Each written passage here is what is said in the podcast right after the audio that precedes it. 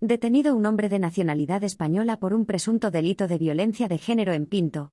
Un hombre de 43 años, y nacionalidad española ha sido detenido por la Guardia Civil por un presunto delito de violencia de género en Pinto, donde una mujer de 41 años ha sido apuñalada, y encontrada en el rellano de su escalera con heridas en tórax y abdomen.